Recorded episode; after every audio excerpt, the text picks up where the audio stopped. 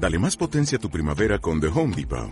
Obtén una potencia similar a la de la gasolina para podar, recortar y soplar con el sistema OnePlus de 18 voltios de Ryobi desde solo 89 dólares. Potencia para podar un tercio de un acre con una carga. Potencia para recortar el césped que dura hasta dos horas. Y fuerza de soplado de 110 millas por hora. Todo con una batería intercambiable. Llévate el sistema inalámbrico OnePlus de 18 voltios de Ryobi. Solo en The Home Depot. Haces más. Logras más. Espacio de talento.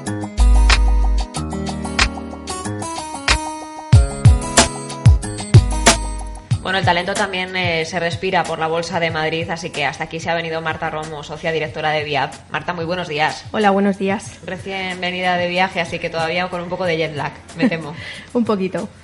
¿Qué vamos a tratar hoy? Porque hablando desde la Bolsa de Madrid, no sé si nos traes algo que tenga que ver un poco bueno, vamos a hablar de algo que yo creo que afecta a muchas personas eh, que viven con, con, estrés, ¿verdad? Por estar pendiente también de, cómo va la economía. Y, en concreto vamos a hablar de, de, una nueva enfermedad, una nueva patología, que es el tecnoestrés o el estar en bancarrota digital, como a mí me gusta llamarlo, que afecta al 21% de los trabajadores en Europa.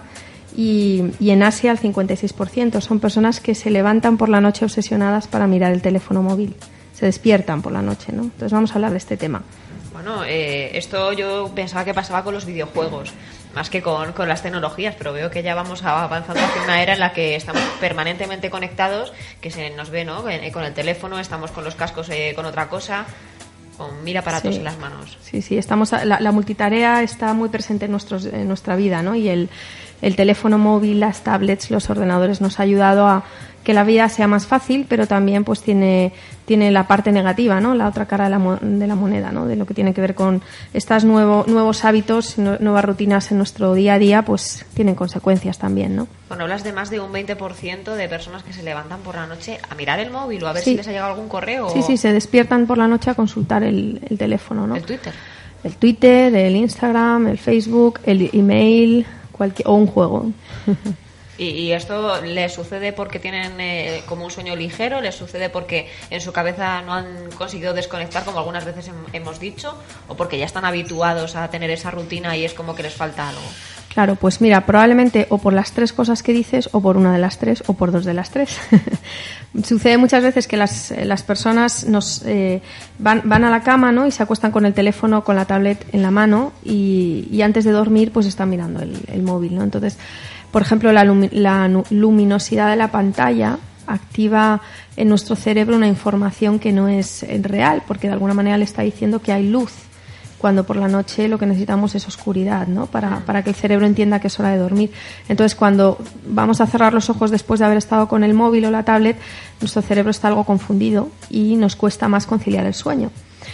Y entonces esto es un círculo vicioso, porque aquello que te genera ansiedad, que es eh, estar conectado a todas horas, es lo que a la vez también te relaja. Entonces es un círculo vicioso muy difícil eh, de escapar de él, ¿no? Y encima es una herramienta de trabajo también todo lo que tiene que ver con estar conectado. O sea que es difícil mm, desengancharse, como yo digo, ¿no? No, no, no es como como con, con, otro tipo de adicciones que las puedes dejar, ¿verdad?, durante un tiempo y hacer otras cosas. Con, con el tema de la conectividad es difícil, ¿no? De repente tomarte un tiempo sabático si estás trabajando, ¿no? Nos comentaba un analista al arrancar el, el programa desde aquí que, que ella realmente no considera desconexión el salir de la oficina, porque tienen que estar pendientes del mercado que sigue abierto en Estados Unidos o en Asia o en Latinoamérica. Y entonces, como tienen que estar con ese seguimiento permanente, que llegan a casa y se ponen a mirar qué ha pasado, o tienen que estar todo el rato así. Pero supongo que todo eso tendrá un efecto muy negativo también para la salud, porque el cansancio se acumula y muchas veces hablamos que si nos duelen los ojos, ¿no? O nos mm. duele un poco la cabeza, supongo que también tendrá repercusiones importantes. Sí, sí. De hecho, repercusiones serias hasta tal punto que se está cambiando incluso la biología cerebral, ¿no? Con este tipo de, de hábitos que tenemos. Sí es cierto que, claro, las personas que están trabajando a nivel global, o sea, que, que, tienen que estar pendientes de otros mercados, de otros países, pues al final, claro, las fronteras, gracias a las nuevas tecnologías y a la conectividad, las fronteras son líquidas. Entonces, el, eh, en cualquier momento, a cualquier hora, este concepto de ubicuidad que se está poniendo tan de moda, ¿no? De acceso 24 horas, 7 días, eh, total, ¿no? Entonces, al final es una cuestión de, de, agotamiento, ¿no? Porque la multitarea es muy eficiente y muy interesante para los ordenadores, pero no es eficiente para las personas. Esto yo creo que alguna vez lo hemos hablado, ¿no? No podemos abarcar más de, más de tres conceptos y cuando uno es nuevo, pues ya estamos en, rompemos, ¿no? O sea, nuestra, nuestras capacidades en cuanto a la atención son limitadas. Entonces, este tipo de rutinas nos agotan brutalmente, ¿no? Brutalmente. ¿Y cómo podemos intentar eh, forzar esa desconexión? Porque si ya nos hemos habituado ¿no? a despertarnos por la noche para mm. consultar algo, eh, supongo que también será difícil intentar dormir del tirón. Claro. Yo aquí siempre recomiendo, bueno, pues eh, un poquito todo en su justa medida, ¿verdad? es positivo. Cuando, cuando sobreutilizamos las cosas, al, al final se, se vuelven en nuestra contra. Entonces, dosificar, dosificar el, el tiempo de conexión ¿verdad? Cuando estás trabajando también, o sea, no solo cuando sales del trabajo, sino cuando estás trabajando. Porque parece que mientras estás trabajando da igual, ¿no? Todo vale. Pues no, también ahí hay que hacer un ejercicio de, de disciplina y de organización y de tener momentos al día en los que estás conectado y momentos eh, electrónicamente hablando, tecnológicamente hablando, y otros momentos en los que estás conectado socialmente. Por ejemplo, si estás en una reunión, deja el teléfono, deja la tablet, deja el móvil y estate presente en la reunión, ¿no? Que ni siquiera a veces somos capaces de, de hacer eso, ¿verdad? Que vas a, estar en un encuentro con una persona, en una conversación y estás también con el móvil en la mano, ¿verdad? Entonces yo creo que tener disciplina también en el trabajo para, para reducir y agrupar los tiempos de conexión y luego hacer actividades eh, de renovación, que ya hemos hablado en otros, en otros programas, ¿no? Cómo compensar el estrés pues no se trata de dejar de estar estresado, porque un poquito de estrés nos viene bien, pero sí de tener otro tipo de actividades que compensen y que nos ayuden a renovarnos, ¿no? Como por ejemplo, pues cada día sería súper interesante que tuviéramos tiempo, por ejemplo, para jugar. Es decir, para dejar a nuestro cerebro eh, disfrutar, reírse, entretenerse, manipular cosas, ¿no? El juego, reírnos, ¿no? Cada día. Tiempo para hacer ejercicio, sobre todo ejercicio aeróbico, que dice que se dice que es una de las mejores eh, terapias para vencer lo que tiene que ver con, con, el tecnoestrés, ¿no? Y el estrés digital por la serie de toxinas que eliminamos, porque además segregamos una proteína que es la BNDF que en el cerebro que nos permite generar nuevas neuronas, esto es muy interesante porque con el estrés matamos nuestras neuronas ¿no? con el estrés excesivo. Entonces, el, ejercicio aeróbico, tener una buena alimentación que nos dé energía que nos dé vitalidad para afrontar estos días difíciles, ¿no? Em, conectarnos socialmente con la familia, con los amigos. Y, y, yo creo que todo este tipo de actividades, ¿verdad? También lo que tiene que ver a lo mejor con la introspección, la meditación, momentos de reflexión, son actividades eh, compensatorias para todo lo que tiene que ver con este estrés digital, ¿verdad? Que nos mantiene conectados a, a un aparato. En cualquier caso, lo que estamos viendo también, eh, o las tendencias que estamos vislumbrando, eh, no sé si habrás tenido la ocasión de, verlo, pero hay un, juego que se plantea eh, cuando quedan muchos amigos juntos, que es dejar los móviles boca abajo, ¿no? Y el primero que lo levante para mirar si le ha llegado alguna llamada, paga las copas. Me encantan esas prácticas, ¿no? O en, las empresas alguna vez se está haciendo también que se dejan los teléfonos en la entrada y si alguien no lo respeta también pues tiene una penalización, ¿verdad? O, invita al café o algo. Bueno, yo creo que con, ante nuevas rutinas, nuevos hábitos en, en la vida cotidiana, pues surgen otras nuevas eh, rutinas sociales, ¿no? Y bueno, esto es divertido, pero al final lo que hace es reflejar lo que, lo que pasa realmente, ¿no? Y es, es que cuando tú estás con una persona eh, y si estás con el, con el móvil o estás con tus amigos y estás con el móvil en la mano, no estás 100% pendiente de la persona, ¿no? De, o de ese amigo que está en ese momento contigo, ¿no? Y esto en clave de humor, pues se ve reflejado con este tipo de anécdotas, ¿no? Eh, también lo que, lo que me llama la atención es eh, el hecho de que la tecnología está avanzando a productos como de uso cotidiano, ¿no? Nos hablan de las Google las nos hablan de los relojes inteligentes. Si ya de por sí se sufre eh, de tanta manera importante este, esta multitarea que decimos es muy eficiente para los PCs, pero no tanto para las personas, cuando lleguen todos esos productos un poco de del día a día que, vamos a, tener a lo mejor el tiempo y no sé qué en el reloj y lo podemos mirar ya no es la excusa de dejo el móvil, si es que a lo mejor tengo tres o cuatro cosas que me están dando información, que si se me ilumina un LED en la gafa quiere decir que me, me llega un mensaje o que me está llamando mi madre y entonces oigo como un tintín. Y no te dejan nunca en ningún momento desconectar, necesitas esa desconexión. O incluso lentillas o implantes en la retina, ¿no? O sea, no sabemos lo que nos espera. El otro día me contaban que, que hay una empresa que, que ha está desarrollando unos cepillos de dientes para los niños que llevan una especie de videojuego y entonces el niño mientras se cepilla los dientes está viendo los, eh, la cantidad de bacterias que va matando, va acumulando puntos, lo puede compartir con otros niños, al papá le llega un mensaje del tiempo que ha estado el niño lavándose los dientes, etcétera, etcétera. ¿no? Entonces, eh, cada vez más, como tú bien dices, la tecnología, y más que la tecnología, la, la hiperconectividad, el, el, poder estar conectado con el mundo y contarle al mundo lo que estás haciendo, como, como este ejemplo, ¿no? Con el tema del cepillo de dientes en los niños, pues tiene una serie de ventajas, ¿verdad? Y, tiene una serie de inconvenientes que yo creo que no somos conscientes del impacto que puede tener en, nosotros que la que esta hiperconectividad esté tan integrada en nuestra vida y cada vez más. Yo estoy segura que si tuviéramos esta conversación dentro de no sé cuántos cientos de años, pero dentro de muchísimo muchísimo tiempo probablemente estaríamos hablando de que tenemos un cerebro diferente. O sea, estoy segura de que esto va a tener implicaciones cerebrales muy potentes, igual que a lo largo de la, de la evolución el ser humano ha ido incorporando nuevas prestaciones a su cerebro. ¿no? Entonces, quién sabe si dentro de unos años tenemos un, una parte del cerebro diferente a la que tenemos ahora y tenemos nuevas habilidades. ¿no? Hablando, por cierto, del cerebro, me planteaban el otro día una, una cuestión mi grupo de amigos, eh, hablando de que los niños nacidos en 2014 iban a vivir más de 100 años. Eh, había estudios, eh, sobre todo del campo de la biología, que decían que nuestro cerebro realmente no está adaptado 100% a una supervivencia mm, tan larga. Tan larga. Mm. Entonces, que puede ocurrir que se ven muchos más casos a lo mejor de Alzheimer o de incluso eh, determinadas facetas en donde el cerebro directamente hace clac. Y mm. que no, no, consigues mantener el ritmo activo por mucho que intentes jugar o, o, experimentar. A lo mejor esa evolución no tarda en llegar. y mientras tanto, y mientras tanto vamos sufriendo nosotros mismos o nuestros familiares o alrededor esas enfermedades degenerativas. que también lo ves tú o lo has leído. Sí, eh, sí, sí, sí, efectivamente. Creo que va a haber un desfase entre eh, los cambios que necesitamos para afrontar este mundo que estamos creando y la respuesta de nuestro cerebro y la respuesta social, porque luego al final tampoco estamos preparados para, para tratar con este tipo de, de patologías, ¿verdad? Alzheimer, eh, Parkinson, eh, bueno, y las que no sabemos que pueden llegar, ¿no? derivadas del tecnoestrés, ¿no? Entonces yo creo que aquí una actividad preventiva es muy importante, muy, muy importante. En Estados Unidos, por ejemplo, como el tema de la sanidad es diferente aquí, ¿no? Y la gente tiene que, que costearse eh, cuando un familiar, por ejemplo, tiene, tiene una enfermedad de este tipo, un Alzheimer, ¿no? Pues es, es, es bastante difícil para, para la familia si no tiene seguro.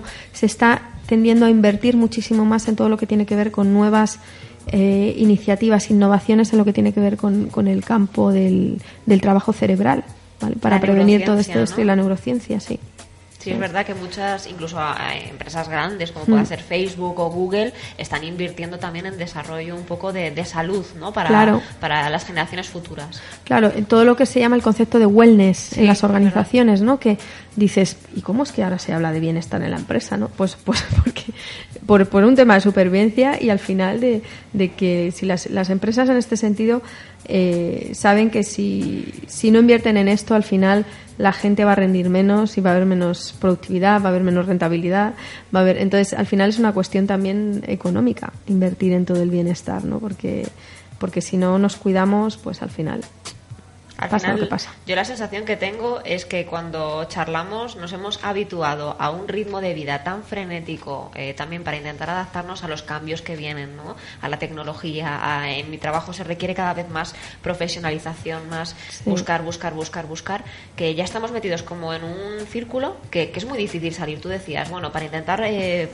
plantarle un poco cara a este tecnoestrés eh, o, o a esta brecha digital un poco que estamos viviendo nosotros en nuestras propias carnes, pues hay que buscar momentos para jugar, momentos para tal, pero a lo mejor eh, lo mejor es poner un punto y final, igual que mm. cuando se dice, no, dejo de fumar, pues dejo de fumar ya hoy, no es, que, no es que me fumo cinco menos, no, venga. Claro. A lo mejor es, es mejor directamente poner un punto y aparte intentar bloquearlo, ¿no? Sí, lo que pasa que aquí la fuerza de voluntad a veces es un músculo que está muy desentrenado, ¿no? Y que no somos capaces. Por eso digo que, que romper radicalmente es difícil, difícil pero se puede compensar con otro tipo de cosas. Sobre todo lo veo difícil cuando estás rodeado de gente que está al mismo ritmo que tú. Yo ahora mismo lo, he podido comprobar que he estado trabajando en, Paraguay unos días y allí la gente tiene otro ritmo. Entonces, cuando he llegado, ha sido un shock y una cura de, de en Siempre pasa, ¿no? que llegas al metro y es como, ay, pero todo el mundo va corriendo, yo iba tranquila antes andando. Sí, sí. Pues allí algunas personas, ¿no? Las que me han dicho, bueno, tranquila, no pasa nada, ¿no? Como baja, baja el ritmo y hasta que no ves otra realidad no te das cuenta de la realidad tan acelerada en la que en la que vivimos verdad en la que estamos inmersos. Y mm, a veces cuando también eh, esto también se vive más en las ciudades no cuando sales un poquito de las grandes urbes te das cuenta que la gente también tiene otro ritmo de vida y que es posible. Sobre todo yo creo que es una cuestión de mentalizarnos de que es posible también vivir a otro ritmo. O sea que podemos liderar a nuestro tiempo podemos liderar a nuestro jefe podemos liderar a nuestros colegas, no solo a los eh, cuando tenemos equipo, ¿no? Podemos liderar todo en la vida, pero hay que ponerle mucha mucha atención y mucha voluntad. Y, me gustaría recomendar a los lectores un libro eh, que se llama La semana laboral de cuatro horas. No sé si lo conoces de Timothy Ferris. Tim Ferris es un fenómeno que nos viene a demostrar cómo la mayor parte de las cosas que hacemos en el trabajo no cambian nada entonces son irrelevantes. Y cómo podemos reducir, si nos centrábamos en lo verdaderamente importante, eh, nuestra jornada en toda una semana a cuatro horas. ¿no? Entonces da una serie de recomendaciones, entre ellas lo que tiene que ver con, reducir la hiperconectividad, muy interesantes. Entonces yo animo a los lectores a que, a que hagan esa lectura porque es un reto para la mente interesante. Y que apliquen, aplicarlo, aplicar, aplicar. Por ejemplo, eh, yo cuando leí el libro, una de las recomendaciones que daba era que que, bueno, te viene a demostrar como si no contestas todos los correos, inmediatamente no pasa nada, ¿no? Y yo estuve haciendo la prueba y es cierto, no pasa nada, ¿no? Y si pasa algo grave, ya te llamarán. Ya lo que pasa que el efecto que provocas a tu alrededor es curioso porque la gente está acostumbrada a la inmediatez y a que contestes rápidamente, ¿no? Y entonces eh, estamos todos al final inmersos en lo mismo y romper ese bucle es, es complicado, pero no es imposible. Pero supongo que también tú mismo, ¿no? Eh, muchas veces las exigencias nos las ponemos sobre todo nosotros. Sí, sí. El, no, no, no voy a contestar, me voy a ir a comer. Eh, me acaban de llamar, no, no, vi que me voy a comer, que ya es mi hora, ya me he pasado de mi hora y es que al final voy a comer en 10 minutos. Claro. Y parece que lo haces, pero tú te quedas con, en la cabeza como, ay, a lo mejor tenía que haberlo cogido y he quedado mal. Y... Claro. Sí. A ver qué impresión tienen mis compañeros. Sí, y encima te quedas con el tema pendiente en la cabeza, con lo cual te vas a comer y tampoco desconectas, ¿no? Entonces aquí yo creo que lo interesante es que lo que tengas que hacer, hazlo ya, quítatelo de encima cuanto antes, no procrastines esa tendencia a dejar las cosas. O si no lo puedes hacer, como tú bien dices, dices oye, mira, no, me voy a comer, eh, apúntatelo para que no se te olvide y sácalo de la cabeza. Porque si no, al final va a ser peor, ¿no? Como si te fueras a comer con la llamada y con todo lo que tienes que hacer, ¿no? Y están presentes en la comida. Ese tecnoestrés, para terminar, eh, que hablábamos, ese estrés digital, ¿Cuándo surge ese concepto? Porque a lo mejor nos sorprendemos y no es algo tan novedoso como nos pueda parecer, sino que ya lleva varios años que se está diagnosticando, que se está siguiendo, que se está viendo que es un problema creciente en la sociedad. Sí, el tema del el, concepto de mm, email bankruptcy, que es como bancarrota por, por email, eh, todo esto del, de la bancarrota digital de la que yo hablaba, es un concepto que creó en el año en 1990 la doctora Shirley Tarkle del MIT cuando todavía Internet y las nuevas tecnologías pues no estaban tan introducidas en, nuestra vida. ¿no? Y luego el concepto de tecnoestrés es del año 1997 eh, también, de dos autores, de Larry Rosen y Michelle Weil, que, mm, que publicaron un libro ¿no? Con, bajo este título. O sea que ya desde hace tiempo se viene hablando de lo que podría llegar a ser desde los años 90, fíjate, y que ahora ya está siendo. ¿Verdad? Por eso te digo que que, en unos años veremos qué es lo que nos espera ¿no? y qué es lo que nos depara todo este estas nuevas rutinas y estos nuevos hábitos. Intentaremos parar un poco porque si no va a llegar un momento que, no vamos a ir andando a los sitios, vamos a ir corriendo, directamente y el desgaste que se supone. Y bueno, y no hemos hablado también de todos los trastornos que hay por, por déficit de atención generados por la multiestimulación. Pero en los niños comentabas además lo del tema de los dientes y lo había pensado justo cuando lo dijiste, que hay cada vez más casos de niños que, pues, que no consiguen memorizar cosas porque les cuesta mantener la atención fija en un libro y parece que no, no, tienes que estar tres horas estudiando ya, pero es que tres horas no le cunden nada porque no fija ningún tipo de... Claro, y la hiperactividad que genera todo esto también. Entonces aquí hay, un tema curioso que es, por un lado, la adaptación, el mundo educativo y las técnicas de estudio deberían actualizarse y adaptarse a esta nueva forma de, vivir y de pensar de los niños, porque sabemos que ya los, los digitales nativos vienen con otra, otra manera de hacer las cosas, ¿verdad? Pero también tendríamos que tener presente que no hay que dejar de estimular el músculo de la memoria o el músculo de la atención, ¿no? Que creo que son muy valiosos para la vida. Entonces, combinar la actualización en las técnicas de estudio con el mantenimiento todavía de, esas funciones cerebrales tan básicas y tan necesarias, ¿no? que, se, que si no se atienden, pues al final, se, por desuso, se dejan en, la recámara ¿no? y luego pues, generamos adultos eh, incompetentes eh, mentalmente y emocionalmente, ¿verdad?